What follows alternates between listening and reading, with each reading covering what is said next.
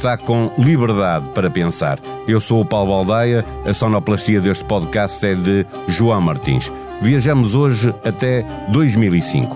O PS de José Sócrates até já tinha conseguido a maioria absoluta, já lá vamos, e ainda andavam ministros do governo cessante a assinar despachos, viabilizando o abate de sobreiros no empreendimento turístico do Grupo Espírito Santo. O caso Portocali chamuscou essencialmente o CDS. O despacho foi assinado já depois das eleições de 20 de fevereiro.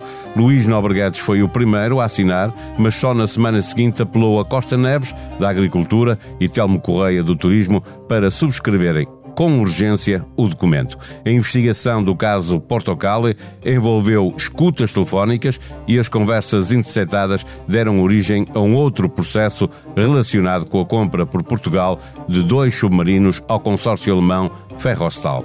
CDS e PSD entraram em crise com a maioria de Sócrates, já lá vamos, perderam igualmente nas autárquicas e elegeram novos líderes: José Ribeiro Castro no CDS e Luís Marques Mendes no PSD. Em 2005 morreram a irmã Lúcia e o Papa João Paulo II. E morreu também o mais carismático comunista português. E esta foi a música que se ouviu nesse dia nas ruas de Lisboa.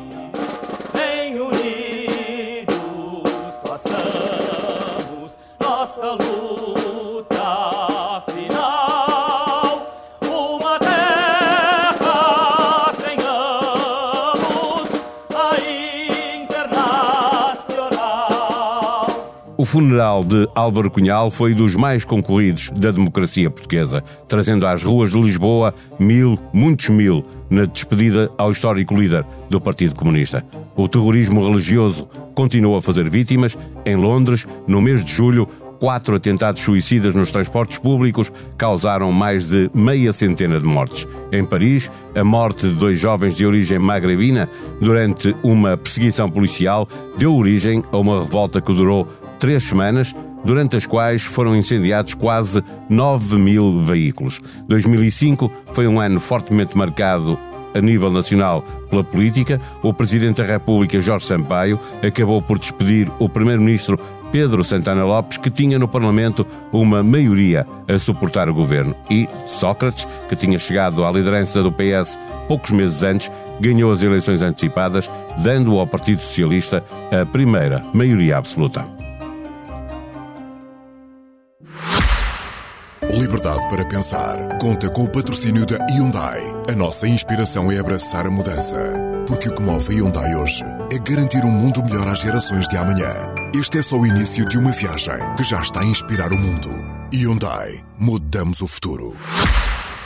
José Sócrates chegou a primeiro-ministro com uma maioria absoluta, a primeira conseguida pelo PS, e a promessa de uma governação reformista. Dez anos antes, tinha terminado o ciclo das duas maiorias de Cavaco Silva. Até 2026 estará em cena a maioria de António Costa. Para que serve uma maioria absoluta? É a pergunta para a qual procuramos resposta numa conversa com dois colunistas do Expresso, Clara Ferreira Alves e Miguel Poiás Maduro. Viva, obrigado aos dois pela vossa obrigado. disponibilidade. Obrigado pelo convite. Eh, neste episódio revisitamos o ano de 2005 e o ponto de partida para a nossa conversa é exatamente a maioria conseguida por José Sócrates. Clara, Sócrates alguma vez chegou a ser o primeiro ministro reformista que prometia ser?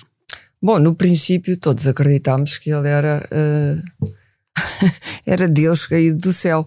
Porque o programa dele, depois da maioria absoluta, que ele teve 45,6 ou 7, portanto, eh, na sequência da demissão do Ferro Rodrigues e das trapalhadas em, em torno de, do, do Sampaio ter despedido o Pedro Santana Lopes, e portanto ele chega não só com o Partido Socialista na mão, eh, e depois com o país na mão, um programa reformista claramente social-democrata, porque o Sócrates na altura era muito mais social-democrata de esquerda, em que eh, os principais uh, objetivos são diminuir a carga fiscal dos portugueses, portanto, baixar os impostos, reformar a administração pública, uh, diminuindo a despesa com a administração pública um, ehm, e, de, de, um modo geral, fazer crescer a economia uh, a níveis superior a 3% ou superior a 3%. E, portanto, depois ele começa esse programa de reformas E, e, e, no princípio, eu creio que não houve, até a própria oposição deu-lhe tempo para ele começar a. Uh, receber elogios de, de, de várias pessoas do PSD, para além do próprio havia outras reformas que ele queria reformar: o Serviço Nacional de Saúde, a Justiça, onde arranjou muitos inimigos, e a Educação. Portanto, isto ainda é antes de Maria de Lourdes Rodrigues depois ter o grande embate com os professores por causa do sistema de avaliação. Antes de começarem, eh, ele diz que tem que, que tem que sanear as administrações incompetentes dos hospitais que deixam uh, que fazem derrapagens nos custos. Portanto, todo aquele programa vem embalado não só na aura pessoal de Sócrates, porque Sócrates tinha o que eu chamo de star power, era uma estrela na altura, mas vem embalado naquele programa de reformas a seguir às maiorias de Cavaco Silva. Uh, Repare-se que a desgraça europeia começa em 2009, portanto, na altura ainda não sabíamos que ia haver a crise do subprime. Não havia. 2008 não e depois as dívidas exato, soberanas. Pois, não, não havia, 2009. começa em 2007, começa-se a arrastar e a Europa chega claramente em 2009. E a Europa, numa primeira fase, é expansionista e diz a única maneira de combater isto é com políticas de, de expansão despejar económica e despejar foi, foi dinheiro na economia. Antes de começar, acho que há um célebre encontro uh, de Sócrates em França, em que pela primeira vez lhe é dito que ele não pode gastar. E, entretanto, o déficit português começou a derrapar, como se sabe, porque uma das. Uh, começou a derrapar para além dos valores exigidos por Bruxelas, portanto, os famosos 3%, ou pela Alemanha, no fundo, e, e Sócrates não controlou depois uh, a derrocada, que foi uh, lenta. no princípio não houve, eu acho que ele teve um ano relativamente benigno. O primeiro ano foi benigno, até começarem os movimentos sociais, depois sai Campos e Cunha, porque diz: bom, ao fim de poucos meses, não 4, 5 meses, já estavam. Sim, sim, já estavam com problemas. E depois a própria personalidade autoritária de Sócrates e, e centralizadora, em que ele dizia: que foi afirmando. Quem fala sou eu aqui, sou o único que fala. Uh, Miguel, uh, ao fim de dois anos de governo, o presidente Cavaco Silva uh, ainda elogiava no Chile as reformas profundas do governo de Sócrates, mas pouco depois, a meio da legislatura, começava o distanciamento entre os dois palácios. É a confirmação de que as medidas difíceis se tomam na primeira parte do mandato? Do ponto de vista da gestão dos ciclos políticos, isso é um, um clássico, não é? Dizer que faz sentido que tomar medidas mais difíceis inicialmente, na expectativa de que os seus efeitos positivos se produzam depois na parte final da legislatura. E, portanto, é uma forma de gerir e fazer reformas esperando que os custos políticos das mesmas estejam concentrados na parte em que não há ainda Uh, uh, digamos, uma responsabilidade eleitoral e depois os benefícios da, das mesmas se manifestem quando eleitoralmente uh, o governo vai ser julgado. Eu acho que isso é cada vez mais difícil, quer porque há reformas que nem sequer produzem efeitos dentro dos ciclos políticos tradicionais de quatro anos, quer porque a natureza dos ciclos políticos está a mudar. por um lado, porque cada vez há mais instabilidade, fragmentação política, por outro lado, porque a capacidade e a resposta e o escrutínio político cada vez é mais imediato, quase diário, em ciclos mediáticos permanentes e não e, e quer dizer não há paciência uh, necessária para ver os efeitos de, de, de, políticas dessa forma. Mas eu, eu, eu acho que o Sócrates sempre também teve um lado reformista limitado, porque por um lado eu acho que o lado reformista dele era associado à própria imagem pública que ele apresentava de si próprio. Eu acho que ele tinha um certo fascínio também pelas grandes figuras das, da nova esquerda na altura, o Tony Blair, o Bill Clinton, né? antes, antes disso, e portanto, essa ideia do, do, do regresso à social-democracia. É, é assim que ele chega ao governo, não é? Com, com Guterres, no, no tempo da terceira via. E, é? portanto, exatamente, é nessa linha de um, de um socialismo mais social-democrata, menos menos de, de, esquerda, que aliás colocou problemas depois de definição ideológica ao próprio PSD, um, e, e, portanto, ne, dessa forma, parte da lógica reformista, que tinha uma componente liberal importante, eu lembro, por exemplo, ao nível dos serviços, contra o combate contra as ordens profissionais, eh, nas farmácias, tudo isso, ou, ou, ou, ou relativamente aos juízes e a outras classes desse género, é, é, é, fazia parte dessa imagem e há reformas mais fáceis do que outras. Porque há, as resistências às reformas vêm de dois. Uh, um, núcleos diferentes. Há reformas que impactam sobretudo em interesses muito concentrados, mas sendo tão concentrados, têm muitas vezes uma força no espaço público e junto do sistema político muito reforçada. É o caso da justiça, Dos é o caso das ordens profissionais, é a casa governo dos não são interesses mai- maioritários, mas são interesses minoritários com uma força e um poder mediático e de reivindicação muito forte que dificultam por vezes certo tipo de reformas. Isto não tem nada a ver com, com o mérito ou não das reivindicações de cada um desses grupos, que às vezes eu acho que têm mérito, outras vezes acho que não, não, não têm mérito. Há depois outras reformas que são bem mais difíceis porque afetam realmente os interesses maioritários e são visíveis para todos. O que tem a ver com o sistema da, da, da segurança Foi social feito, por e exemplo, das Segurança pensões. Social com Vieira da Silva, não é? exato. Mas numa neste lo- governo de Sócrates. Sim, mas foi feito E apenas... aumentaram a idade, não é? Mas, 60 para mas- 65. mas, mas sobretudo numa lógica de, de, de efeitos mais de, de- de longo prazo. Sim. E, e, e, e- e as reformas, por exemplo, da- das alterações climáticas, aquilo que é necessário fazer em termos de alterações climáticas, uma das grandes dificuldades que têm é que implicam medidas que seriam Para outra geração, é? teriam custos, teriam vantagens para futuras gerações e têm custos para muito alargados na, na- na- na parte eleitoral hoje. Um, e portanto, eu acho que parte das reformas que ele fez eram reformas mais fáceis porque escolheu certos grupos sociais limitados que, ainda que tivessem voz de contestação, ao mesmo tempo lhe permitiam passar essa imagem eh, eh, reformista sem afetar o grande eh, eh, corpo eleitoral, digamos, o grande uni- o- uni- uni- universo de eleitores. E depois teve, a- progressivamente, passou a ter uma segunda dificuldade. Um- uma das outras grandes dificuldades de fazer reformas é, eu costumo dizer, para fazer a maior parte das reformas são necessário, é necessário, entre aspas, chicote e cenoura. Incentivos positivos e incentivos negativos. Eu dou um exemplo sempre. Quando eu estava no governo, na, na frase em que eu estive, que era o período da austeridade, eu só estive na segunda parte desse governo, mas mesmo ne- ne- nesse período, eh, era impossível fazer uma reforma da administração pública como devia ser feita. Porquê? Porque, por exemplo, nós na nossa administração pública temos, sobretudo, uma pirâmide invertida. invertida. Quem ganha na base ganha pouco, mas ganha mais do que quem em funções, está em funções equivalentes no No setor privado. privado.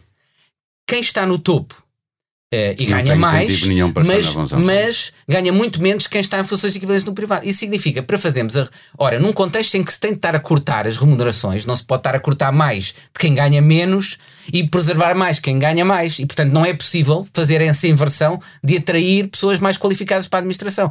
Só num contexto em que também se tem mecanismos que permite, não estamos num contexto aí da austeridade, mas num contexto em que podemos dar incentivos para voltar a atrair massa qualificada. Ou seja, o que é que isto quer dizer? Há reformas que num contexto de austeridade se tornam necessárias e são viáveis e se calhar não seriam viáveis de outra forma, mas há outras que não conseguem ser feitas nesse, ne- nesse contexto porque estamos desprovidos, desprovidos dos incentivos positivos que também são necessários para muitas formas. E eu acho que ele pouco a pouco foi vendo, pela crise que foi aparecendo na Europa, foi tendo uma limitação dos instrumentos à sua disposição para fazer essas reformas. Já lá vamos a, a- a- o que é que é melhor, se uma maioria absoluta ou se um bloco central para fazer as reformas que são precisas. Mas antes queria perguntar, Clara, se eh, eh, aquilo que vocês dois já referiram de, de- de um Sócrates mais social-democrata que socialista, eh, eh, se estou-me a lembrar da entrevista que tu próprio lhe fizeste, em que ele diz eh, que é o chefe democrático que a direita sempre quis ter.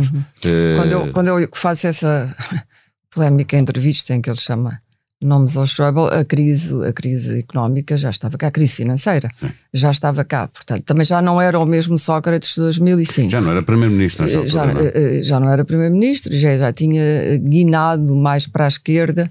É, há- é, aliás, uma, há- um ponto em que ele se aproxima até de Mário Soares eh, e começa a partilhar algumas das. eh, eh, Mário Soares também tornou-se mais de esquerda no final da vida, como nós todos sabemos, e até por causa do governo de Passos Coelho, que ele, aliás, viu com bons olhos no início e depois, quando começam as medidas da austeridade, deixou de ver. E, portanto, é outro, é outro Sócrates. Agora, voltando a, àquilo que tu disseste das, das maiorias, o programa de Sócrates, se nós hoje olharmos, eu, eu quando fui agora preparar-me um pouco, fui remeler algumas coisas este programa era tão ambicioso que era impossível de executar, evidentemente, não é? Era uma fantasia. Toda a gente acredita nas fantasias das maiorias e de, de- toda a gente quer reformas, até as reformas afe- afetarem os interesses corporativos ou os interesses privados individuais das pessoas. Ah, e, portanto, a partir daí ninguém quer reformas. Aquilo era, ah, ah, era uma espécie de contra- grande contradição nos termos, porque tínhamos diminuição da, da, da- da despesa pública e grandes obras públicas. Lembram-se da OTA, Sim, claro. do TGV, Novo aeroporto, TGV. eh, tudo- a reconversão para as energias, para, a energia caminho, renováveis. não é? Ele coisas foram- começou algumas coisas, ele tinha capacidade decisória. até depois de ser francamente diminuído e estar obcecado com o takeover dos mídia e de controlar todos os que se lhe opunham. Mas antes dessa fase, ele teve algum uh, impulso inicial positivo e, e, e, houve lobbies poderosos, as farmacêuticas, uh, as seguradoras, que ele enfrentou e enfrentou bem.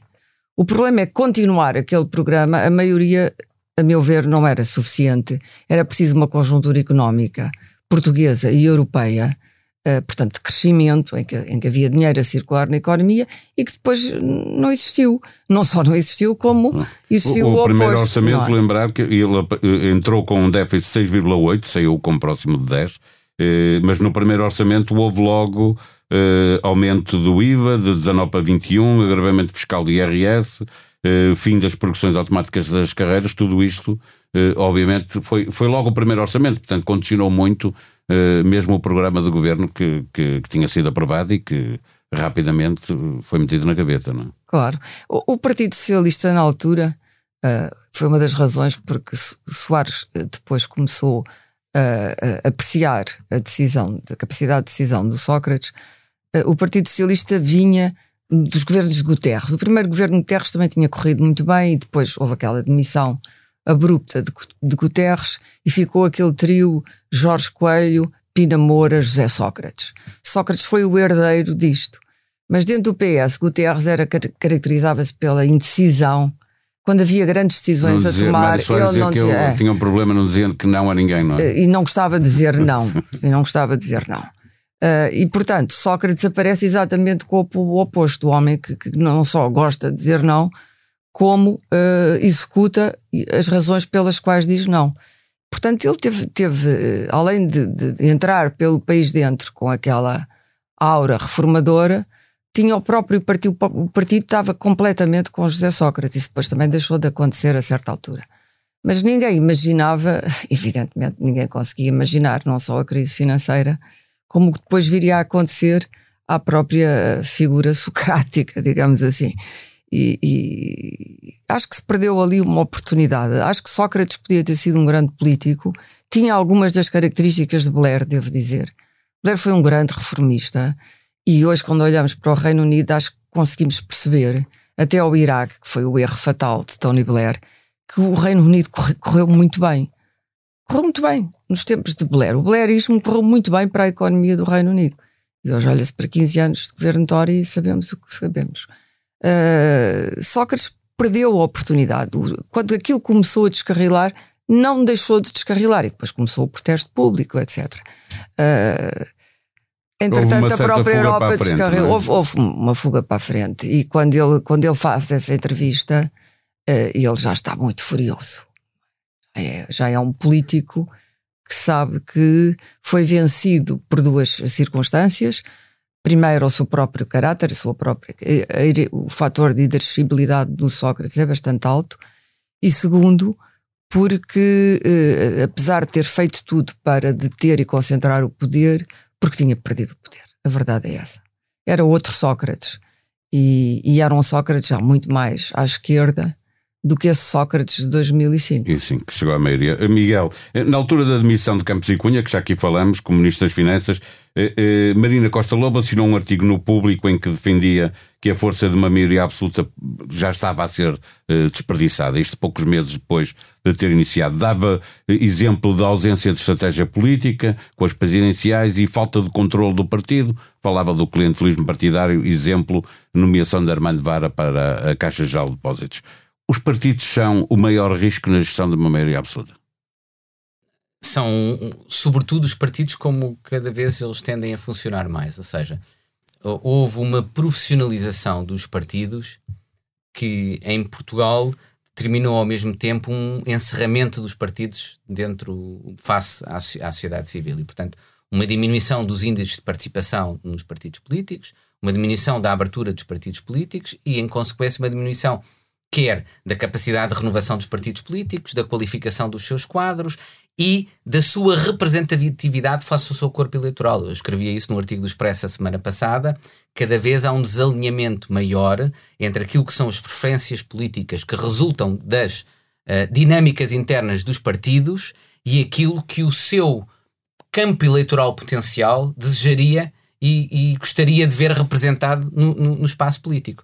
Porque se cada vez mais eles estão mais encerrados deles próprios, funcionam só dentro dessas lógicas profissionais internas, então eles não são capazes de refletir aquilo que o seu, todo o seu eleitorado potencial uh, uh, poderia, poderia pretende. E eu acho que esse desalinhamento é um risco cada vez maior que, no, que nós temos.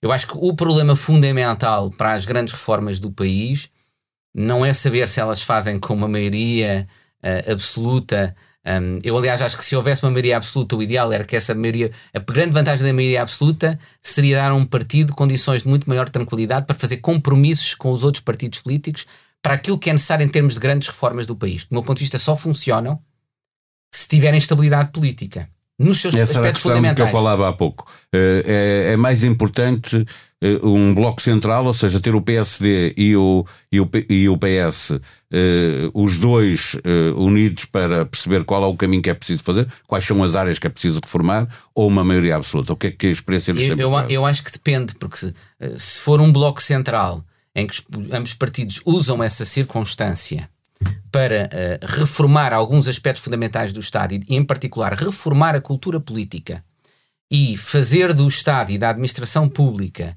uma entidade isenta, imparcial, meritocrática de qualidade, um, então tudo a favor de um bloco central, ainda que, ainda que transitório, para criar, digamos, essa base de massa crítica nas nossas políticas públicas, depois permite ir fazendo outro tipo de reformas em alternâncias entre um, entre um lado e, e, e outro. Mas se for um bloco central em que os partidos não, são, não estão controlados. interesses que estamos sempre a falar. Se, se, se, for um bloco central em que se trata de repartir o que é que tu vais ficar e o que é que eu vou ficar no controle da máquina do Estado, então não vai servir para isso. Uh, e é o mesmo relativamente a uma maioria absoluta. Uma maioria absoluta, do meu ponto de vista, para as reformas mais importantes, que é no fundo aquilo que eu digo sempre, a causa das causas. Eu digo, nós não conseguimos fazer boas reformas públicas se não tivermos bons processos de decisão das nossas políticas públicas. Se não tivermos uma administração pública que assegure massa crítica de qualidade, com dados fiáveis e contínuos independentemente de quem está transitoriamente no poder, que assegura uma continuidade de qualidade técnica de todas as políticas públicas, de informação, de, de, avaliação dessas políticas públicas, que deve ser permanente, independentemente de quem está no poder. E que assegure, de preferência também, em alguns aspectos fundamentais, alguma continuidade de, de, dessas políticas públicas na, na, área da educação, na área da, da, da, saúde. Foi o que fizeram os suecos, por exemplo. há um, um, livro muito interessante de um ex-colega meu de, de, Florença que chama-se A Evolução do Estado, em que ele estuda como é que diferentes culturas políticas, estuda basicamente o Japão, os Estados Unidos da América e depois os países escandinavos, reagiram aos desafios da globalização. E ele diz que aqueles que tiveram melhor sucesso foram os escandinavos, e ele dá particularmente o problema, o exemplo da Suécia, porque houve a capacidade, transitoriamente, os principais partidos do sistema se colocarem de acordo em dois ou três aspectos fundamentais para a sociedade e o seu Estado se adaptar aos desafios da globalização. E a partir daí regressou a alternância política, regressou o combate político. Nós não temos isso porque isso é estranho à nossa cultura política. E não temos, lá está, uma máquina do Estado independente, isenta e imparcial, ela está profundamente que partidarizada, que suporta a qualidade dessas políticas. Clara Ferreira Alves, estas duas áreas que estava a falar, uhum. o Miguel Poiás Madura, a educação e eh, a saúde. São duas áreas onde claramente os dois maiores partidos, aqueles que alternam no poder, têm visões diferentes do que deve ser uh, a saúde e do que deve ser a educação. Têm, mas não impossíveis de ajustar, na minha opinião. Eu acho que não vamos ter maiorias absolutas. Não é só cá. Uh, as maiorias absolutas falharam, como, como sabemos. E acho que vai ser muito difícil no futuro com esta tal fragmentação Uh, e, sobretudo, com, com, o ressentimento que hoje é gerado nas próprias plataformas. Há muito mais plataformas hoje para a indignação, o ressentimento, a dúvida, uh, a condenação. Uh, as redes sociais são, as fake news que são um rio, exatamente. E, e, e, as fake news é uma indústria que ainda está agora a crescer, ainda nem sequer atingiu a ser muito utilizada pelo Chega nos últimos tempos. E, portanto, e, e não só em toda, toda a direita europeia usa isso e, e com enorme eficácia, é preciso dizê-lo. As democracias ainda não estão muito preparadas para gerir todos esses problemas e, portanto, ainda estamos aqui a discutir como é que se uma maioria, a maioria absoluta reformista era uma ideia do passado, não se aplica hoje às dificuldades do presente, às dificuldades estratégicas e táticas de política europeia, às dificuldades internacionais e aos problemas internacionais, os novos blocos, etc. E depois às dificuldades económicas do próprio país. E Portugal tem estado sistematicamente, cada vez que sai de uma crise, entra noutra crise. Não é? Quando estava a sair de uma, entramos na crise pandémica, etc. E, portanto, há uma espécie de mentalidade de crise permanente. E eu acho que António Costa teve uma boa oportunidade de fazer pontos com o PSD que não usou. Porque vinha da geringonça, vinha do apoio da esquerda, mas devia. E, e, teve um líder da oposição não, muito teve favorável. um líder da Eu oposição, acho que ele desperdiçou pelo uma menos na justiça, que é aquela reforma que toda a gente ambiciona. Mas em várias áreas Ninguém- teve. Não há reforma no- da justiça sem um fazer. pacto de regime dos partidos. Não é possível. Não é possível reformar a justiça portuguesa sem um pacto de regime. O Serviço Nacional de Saúde, a mesma coisa. Tudo isso era ajustável. E, e- e o, o que nós acha- eu achava que António Costa era um negociador e que era um homem que estabelecia essas pontes e que se sentava à mesa ou escutava os outros, mas revelou-se exatamente o oposto. É, é melhor Revelou- a gerir crises do que eh, reformar. Não, ou- e gera o seu poder ou- pessoal. Na verdade, o que ele fez foi eliminar, mesmo dentro do partido e do governo, as pessoas que, em algum momento, ameaçaram o poder pessoal. Esta é a realidade.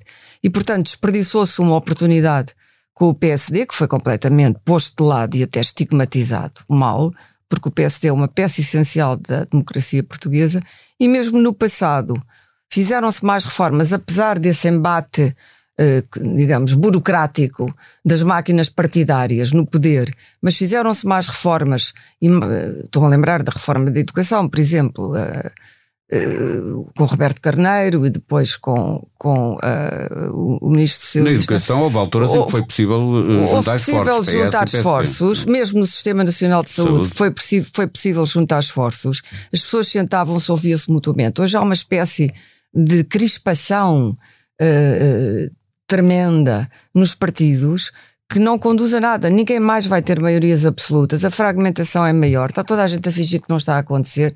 O caso da Madeira é Eu, típico. eu não tenho a certeza que não vão acontecer mais maiorias absolutas. De um só partido eu por é essa acaso a não questão, não é? acredito. É, eu não por, acredito. por um- por uma razão simples, porque eu acho que essa, é- essa fragmentação é paradoxal. Aliás, disse isso no Congresso do meu partido. A Madeira de- é um antes das típico últimas exemplo eleições, disso, não das é? últimas eleições, mas a Madeira eu acho que no Espanha, fundo é Espanha. quase maioria Espanha. absoluta. Mas a, a Madeira chegou lá é, com, com o CDS, que já está diluído no Sim, mas eu, eu quero explicar só a minha tese. Porque é que eu acho que é.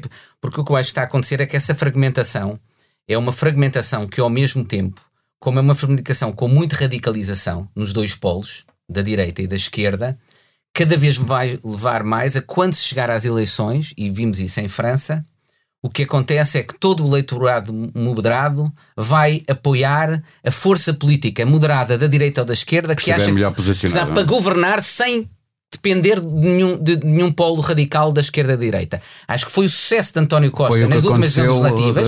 uh, nessa- Eu, eu na- no Congresso anterior do meu partido, eu defendi, por exemplo, uma total separação do Chega e disse que, aliás, é, o PSD devia se eh, afirmar como a força moderadora permitia essa governação sem qualquer força radical. O, o PSD não manteve uma ambiguidade, do meu ponto de vista, António Costa explorou para se apresentar ele dessa forma.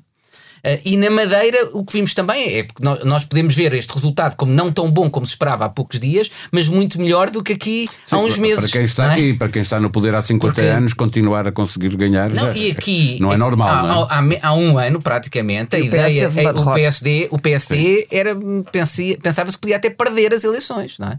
E entretanto, essa, essa, esse polo dominizador moderado levou a que o PSD tivesse quase a maioria absoluta. Portanto, eu não acho que a fermentação Miguel, vai a necessária, Madeira, o grande facto a- político a da essas Madeira, que está toda a gente a fingir que não aconteceu, foi o crescimento do Chega. E isto não é. Sim, mas é que esse e em cresci- Espanha há o mesmo Mas é que- problema. mas é que esse mas, mas aconteceu na Madeira de o que já tinha acontecido, obviamente, no continente, também nos Açores e agora na Madeira. Ainda não tinha. O Chega e a Iniciativa Liberal ainda não tinham chegado à Madeira, porque já Mas o estavam Chega nos chegou Açores mais do que a Iniciativa mais, Liberal. Mas há um, mais, há um paradoxo do É Chega. impossível que ignorar O isso. Chega é cada vez mais relevante, mas ao mesmo tempo os resultados também indicam que é, é cada menos. É que o, a- a- a- o caráter negativo face ao Chega também mobiliza muito o voto na força moderada que demonstrar que está mais próxima de governar sem depender do Chega. Esse é o paradoxo do Chega, que o que eles conseguem faz com que eles vão crescendo, mas ao mesmo tempo vai separando-os do poder. Essa, Essa radicalização vai tornando-os mais distantes. O, o PSD chegou um pouco tarde, eh, eh, só agora é, claramente eu, se demarcou. E, ainda assim, eu, eu, eu sou suspeito. Muito ambíguo. Eu sou, foi o oposto, eu sou, eu sou é? suspeito porque, como sabem, eu sou uma das primeiras vozes do PSD sim. que desde o início diz. E há gente do PSD que acha isso um erro tático grave. E em Espanha vimos o que está a acontecer agora com o PP e o Sanches, o PP propôs um, um pacto de regime, o Sanches recusou. E a Espanha está mergulhada numa certa confusão para dizer. Certo é pouco. Para, para ser, Obviamente exatamente, para sermos benevolentes, para, não é? para Porque estão ambos reféns, estão ambos reféns, socialistas e, e PP estão ambos reféns dos tais partidos que não querem mas que vão ter que sentar-se à mesa. Mas Isso. lá o Vox já começou a cair, cá o Chega continua a subir. Atenção, o que não este... quer dizer agora que se houver um governo Sanches com os independentistas, o, o Vox, o Vox não, não suba, claro. É verdade. Atenção que esta, o efeito, que esta o evolução, efeito é backlash. Esta evolução que eu, que eu antecipo e que, por exemplo, vemos em França, tem também um, um aspecto muito negativo, que é, a determinada altura, a única alternância possível entre radicalismo e moderação. Exato, pois. É Sim, tudo é possível. Deixem-me pedir-vos uma comparação possível entre uh, os três políticos que conseguiram maiorias absolutas. Parece evidente, isto já foi dito mais que uma vez, que Sócrates eh, era mais reformista que o atual Primeiro-Ministro, António Costa. A questão é de saber, porque se comparação por maiorias PS-PSD, as duas de Cavaco Silva, o líder do PS foi mais longe do que se pedia eh, ou fez apenas o que se exigia para um país que estava a chegar uh, à CEE, hoje União Europeia? Claro. Bom, Cavaco teve uma injeção de fundos brutal. Consistentemente ao longo dos anos.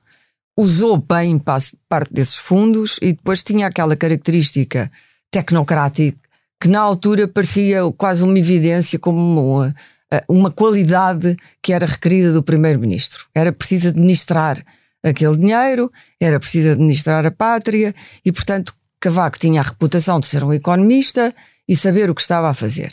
E ele beneficiou disso e uh, devo até dizer que, em algumas reformas, por exemplo, Cavaco, no, no, no diz respeito à administração pública, Sócrates tinha uma tentação muito mais reformista do que teve Cavaco. Cavaco, Cavaco exatamente, aumentou os benefícios da administração e aumentou os salários da administração pública, etc. Portanto, não era, tinha alguma consciência social, nitidamente, mas também havia dinheiro. Uh, a comparação é com Sócrates e com o António Costa. E, Sócrates, e depois também com Cavaco, não é? O, ver aqui as, Sim, os dois com Cavaco. António Costa teve absoluta, é? sempre fama de ser um centrista reformista dentro do próprio partido e de ser um homem que, que, que, que era um grande negociador de, de, de uh, gente oposta. E, de, e pacificou a Câmara Municipal. Na verdade, a Câmara Municipal de Lisboa era um saco de gatos e ele pacificou a Câmara. E, portanto, vinha com essa autoridade, depois de ter derrotado Seguro, de vir para fazer a paz. Fez exatamente o oposto, que é uh, bizarro, uh, e a mim me surpreendeu, mas tornou-se outra personagem política e perdeu aquele ímpeto reformista, que ele hoje, aliás, nem se preocupa em manter a aparência de reformador, já não disfarça, já não precisa. Gerir, não é? E depois tem que gerir hoje praticamente milimetricamente, digamos assim, porque são muitas crises e muitos escandalitos e muita coisa, e já não tem tempo. Eh, o problema é que se perde recuo, perde-se visão, é preciso visão. E parece que a visão, todos estes primeiros ministros têm uma visão clara do que querem para o país, mas depois, por alguma razão, quando, quando, quando os ciclos políticos chegam ao fim, perderam essa visão não se mantiveram num caminho. O caminho é sempre um caminho cheio de perigos e dificuldades e de protestos. Não se fazem reformas e não se têm metas muito ambiciosas. Eu lembro quando Mário Soares disse que queria uh, pôr Portugal na CEE. Era o slogan.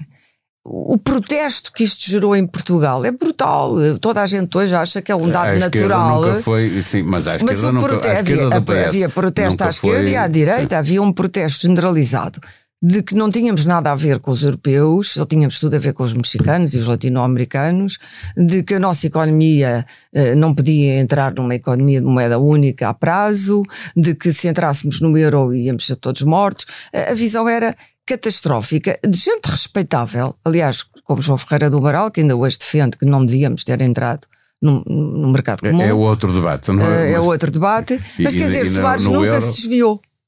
Se tivesse tido hesitações e começasse a tentar negociar aquilo que era a sua visão do futuro português, uh, nada disto teria demorado. Portanto, é preciso avançar sempre. E todos esses políticos, tanto Sócrates, Sócrates falhou pelas razões que mais ou menos dissemos há pouco, mas todos esses políticos pareciam ter uma visão muito clara do, do que queriam. Mas depois, no fim do ciclo, Cavaco foi menos prejudicado, foi mais prejudicado enquanto presidente, tanto Sócrates, que foi uma derrocada, como António Costa, uh, no fim nós não reconhecemos ali uma visão clara do que é que se pretende. Não é que Costa não seja um bom político, porque ele é. Ninguém provavelmente tem tanta experiência de política como ele neste momento. É o mas a sensação que se tem é a sensação que se tinha um pouco com o Guterres. Eu, é competente, mas não sabe o que quer. Eu, eu costumo definir o, o António Costa como um Lyndon Johnson sem as reformas. Eu, eu mas eu, o Lyndon Johnson só teve as reformas, é, não é? é mas, é, mas é, é, isso mesmo, é que eu, por acaso, eu dou um seminário sobre liderança aos meus alunos e, e, e, e, falo sobre vários estilos de liderança e normalmente quando lhes falo do Lyndon Johnson, quase eu digo Lyndon Johnson provavelmente foi o presidente americano mais influente com o Roosevelt no século XX e ninguém valoriza o Lyndon Johnson. Mas porquê? Agora Porque mais Johnson, com as biografias. Começa, assim, o Robert Carr, por exemplo, tem. Sim, e se nós vimos a, o volume do Robert Carr, que é Brutal. o Master of the Senate, é. É, é. extraordinário. E aí vemos um político semelhante ao António Costa, que é o manobrador, sabe muito bem as regras da tática política e consegue fazer isso, usar isso para, para conseguir resultados políticos. Só que ele usou aquilo para fazer algumas das. O, o, o, o, o, os Estados Unidos da América têm de Estado Social é, é, é, é, do Lyndon, é, é do Lyndon Johnson. O Civil Rights Act é do Lyndon Johnson. Tudo que ele é, fazer isso. Que é ele usou aquela, aquela capacidade de manobra política para fazer grandes reformas. O António Costa nós não mas foi morto pelo nada. Vietnã, o Johnson. Sim, o grande, é óbvio, a grande tragédia foi o Vietnã. Mas, mas lá está, mas pouco a pouco está a começar a ser reavaliado, reavaliado, reavaliado, sim, reavaliado sim. De, de, de, dessa forma, não é? E depois, quando nós avaliamos um político, nas suas formas, temos de sempre avaliar em relação ao, ao determinado contexto. Quer dizer, eu, eu, relativamente a determinados aspectos, o Mário Soares não foi um reformista. Relativamente a outros, foi um extraordinário reformista, porque foi. Nós devemos, em grande medida, com o Sá Carneiro e outros líderes políticos, mas ele que tinha a posição de poder, a estabilização da nossa democracia e o claro. acesso à União Europeia. São duas reformas fundamentais, por exemplo. Sem as é? quais não, se pode, não se podiam fazer reformas. Dessa, se o virmos dessa forma, é. Quanto a, quanto a Cavaco Silva. Quanto a Cavaco Silva, se nós olharmos para os resultados, foi quem conseguiu, foi o maior período crescimento da economia portuguesa. É verdade que teve um grande afluxo de fundos europeus. Não é maior do que aquele que temos tido depois disso. Depois. Era maior do que aquele que não, não tínhamos ponto, antes. O ponto de partida claro. também novo. era mais baixo. Ou seja, é o primeiro. Sim, é o primeiro. para mudar, Mas ele, eu acho que ele usou baixo. aquilo bem de uma forma que fazia sentido naquela altura. Era um país sem infraestruturas. O que não faz sentido é nós continuarmos a colocar os fundos todos uh, em infraestruturas. Mesmo, não, não é? Foi, o problema do Sócrates é, é não, não, perceber em, em, termos de investimentos que as prioridades e depois de, de outros eram, eram outras. Eu devo dizer que o, Cavaco Silva é um político no estilo muito diferente daquilo que eu gosto mais do estilo dos políticos, muito austero, muito, muito, muito sério, quase, quase sisudo. Mas eu, tive uma experiência com, eu, com ele como ministro, quando era Presidente da República, e fiquei a admirar bastante uma capacidade dele. Porque eu devo dizer, das reuniões que eu tive sobre fundos europeus, a pessoa que estava mais bem preparada foi ele e era Presidente da República.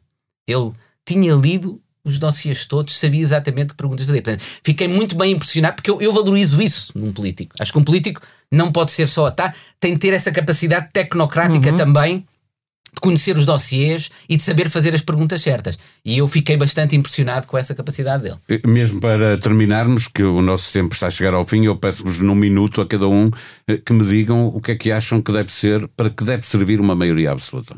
Clara Ferreira Alves? Eu acho justamente que se deve servir para estabelecer pontos com o principal partido da oposição e tentar fazer, não digo as grandes reformas, ninguém sabe que são as grandes reformas estruturais, mas sentar à mesa e ver o que é que se pode dar. Acho absolutamente essencial olharmos para justiça, educação e saúde e ver em que ponto é que estamos, porque o Estado Social Uh, provavelmente, tal qual conhecemos na Europa, provavelmente desaparecerá nos próximos anos. Não de um dia para o outro, mas uh, numa espécie de agonia. Uh, isso já é visível noutros países, até nos países nórdicos. E, portanto, saber no futuro que Estado social podemos garantir e suportar. E com que sistema, em vez de dizer ninguém paga coisa nenhuma, porque hoje o Sistema Nacional de Saúde não é o que não fundou, é muito mais caro. E, portanto, é preciso ajustes e é preciso negociações. Negociar é, para mim, o talento político máximo. um político que sabe negociar e sabe falar com a oposição é para mim o melhor político. Não é o político que chega cheio de fantasias uh, uh, grandiosas, que foi aquilo, no fundo, o programa reformista do Sócrates, executa algumas e depois uh, cai do pedestal em cinco minutos, normalmente de forma aparatosa. Acho que cada vez mais temos que aprender a negociar e aprender a falar uns com os outros. Porque senão é isto, é o bloco. A fragmentação é também ela um sinal de que já, já há dois blocos, não é? Há dois blocos claros hoje que já não é bem esquerda e direita, é radicalização à esquerda e radicalização à direita, blocos, é? que está a ter muito sucesso. Polarizou muito. Não é? Está, o mundo está a ficar muito polarizado. E, portanto, tudo aquilo que é democracia reformista liberal corre severos riscos eh, não quer dizer que os liberais morram amanhã, porque a resistência é bastante e a experiência também. Também não, não, não vamos ser apocalípticos. Mas, então, e, e vemos, quer dizer, eh, na América isso está a acontecer. O sistema acaba por se autodefender, digamos assim. Mas vai ter que negociar. Um grande político para mim, e era isso que eu achava de, de António Costa. Achei que ele ia uh, avançar. Achei que quando Rio lhe estendeu a mão para fazer a reforma da justiça, que ele que não ia dar uma chapada na mão do Rui Rio. Mas na verdade foi isso que fez e até eu acho que o PSD foi gravemente prejudicado uh, por toda essa política ofensiva do PS que vinha cheio do poder uh, da geringonça e houve uma política claramente ofensiva que até foi mais longe do que, do que aquilo que tinha sido no passado e que era desnecessária, na minha opinião, e que hoje determina que quem com ferro mata, com ferro morre, e que hoje determina que o PS uh, eh, esteja numa má posição. Seguramente, hoje, António Costa jamais teria uma maioria absoluta. Miguel Poeira Maduro. Eu, eu, concordo com, com a Clara. Hum, eu acho que é, pode parecer contraintuitivo às pessoas, mas uma maioria absoluta é, as melhores, é a melhor circunstância possível para conseguir os compromissos necessários às grandes reformas. Porque quando não há maioria absoluta, a instabilidade política e a dependência de diferentes grupos vão criar um ambiente, sobretudo, propício ao conflito. Um, é quando há maioria absoluta e quando há também uma perspectiva temporal muito mais longínqua que se pode, que existem as condições para conseguir fazer os compromissos que são necessários a, a, às grandes reformas. Uh, e eu acho que esses compromissos, estou totalmente de acordo, são fundamentais. Não têm que ser em tudo, não é? O compromisso na política não é o fim da alternância política. A política é, é um equilíbrio. De identidade. É um equilíbrio. É um equilíbrio entre capacidade de fazer compromisso e combate político, entre alternância e alguma estabilidade.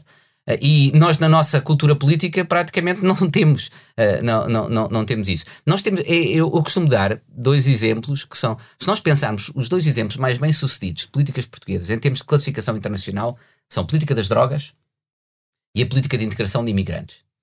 Que são sempre muito bem qualificadas. Esta última está a começar a ter algumas, alguns problemas, mas enfim, é outra discussão. Um, e qual é o ponto em comum delas? Nunca foram objeto de grandes divisões ideológicas no país, de grande combate político. Tiveram sempre uma massa crítica científica e técnica de apoio comum e que permaneceu ao longo de diferentes governos. E é isso que permitiu, no fundo, que, mesmo existindo sempre algumas alternâncias e algumas modificações, o fundamental dessas políticas e aquilo que garantiu o seu sucesso se mantivesse. Ora, era isso que nós devíamos tentar obter em mais matérias, e eu acho que nós podemos obter isso em mais matérias. Eu dou um exemplo, porque cá estavam a falar da saúde. Se calhar PSD e PS não se conseguem colocar de acordo sobre tudo. Mas podiam pelo menos colocar-se de acordo em matéria da saúde, e por exemplo, eu acho que devia ser o mesmo modelo para a, saúde, para, para a educação, nesta autoridade, na existência de uma entidade independente, que é quem gera o sistema e quem assegura com independência informação sobre o sistema para os cidadãos e para os, e para os políticos. Agora, é preciso que ela seja realmente independente, como não faz sentido para mim, é, por exemplo, é isto, estarem em funções sem terem claro. um quadro de governação estável que não lhes garanta a verdadeira independência e autonomia, é? E isso poderia ser comum, os dois partidos poderiam uh, acordar nisso. Nós, o sistema de governação da saúde e para a educação também, que é um bocadinho o que existe nos, nos países escandinavos, tem institutos públicos, no fundo, se mantêm com, com consistência asseguram a qualidade da gestão e da informação sobre o sistema e depois vão alternando as políticas públicas. O PS podia ter uma política pública mais centrada na prestação direta dos serviços de saúde, o PSD numa política pública que assegurasse que maior acesso, do meu ponto de vista, à saúde com contratualização com privados também. Portanto, era possível ter menção para compromisso. E, e dou um outro exemplo, uma regra. Sabem qual é, para mim, da minha experiência no governo, uma das coisas que compreendi, a principal mudança que nós podíamos fazer para a modernização da administração? Acabar com as receitas próprias dos, uh, uh, dos ministérios. Eu tive a responsabilidade também da modernização administrativa durante, durante dois anos.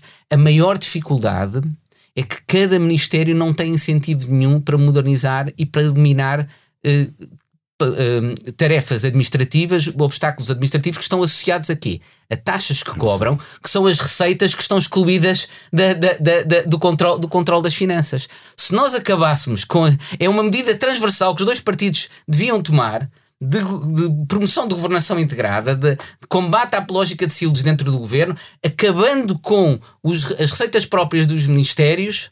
Que se combatem vai tudo para o orçamento. Vezes, não, não. Indo tudo para o orçamento, a uma medida simples, transversal, nós eliminávamos o incentivo a que eles mantivessem todos esses obstáculos burocráticos. A maior parte deles desapareciam, porque eles estão lá, sobretudo, a razão pela qual demorou tanto tempo a passar a que o certificado de óbito fosse permanente era porque pela receita que lhe estava associada ou ser obrigado a renovar era mais receita para, para, para, para, para uma vez. Para imensas coisas.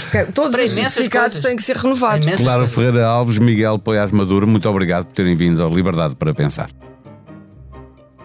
No próximo episódio, Cristina Figueiredo conduz-nos até 1992, o ano em que nasceu a televisão privada em Portugal. 92 foi também o ano em que Cavaco quis mudar alguns feriados para evitar as pontes. O mesmo governo atribuiu uma pensão ao ex-inspetor da PID, Oscar Cardoso, por altos e assinalados serviços prestados à pátria. Tenham um bom dia, um bom fim de semana Vamos voltar na sexta com um salto na história a lembrar o país que fomos nestes 50 anos de vida do Expresso. Até lá.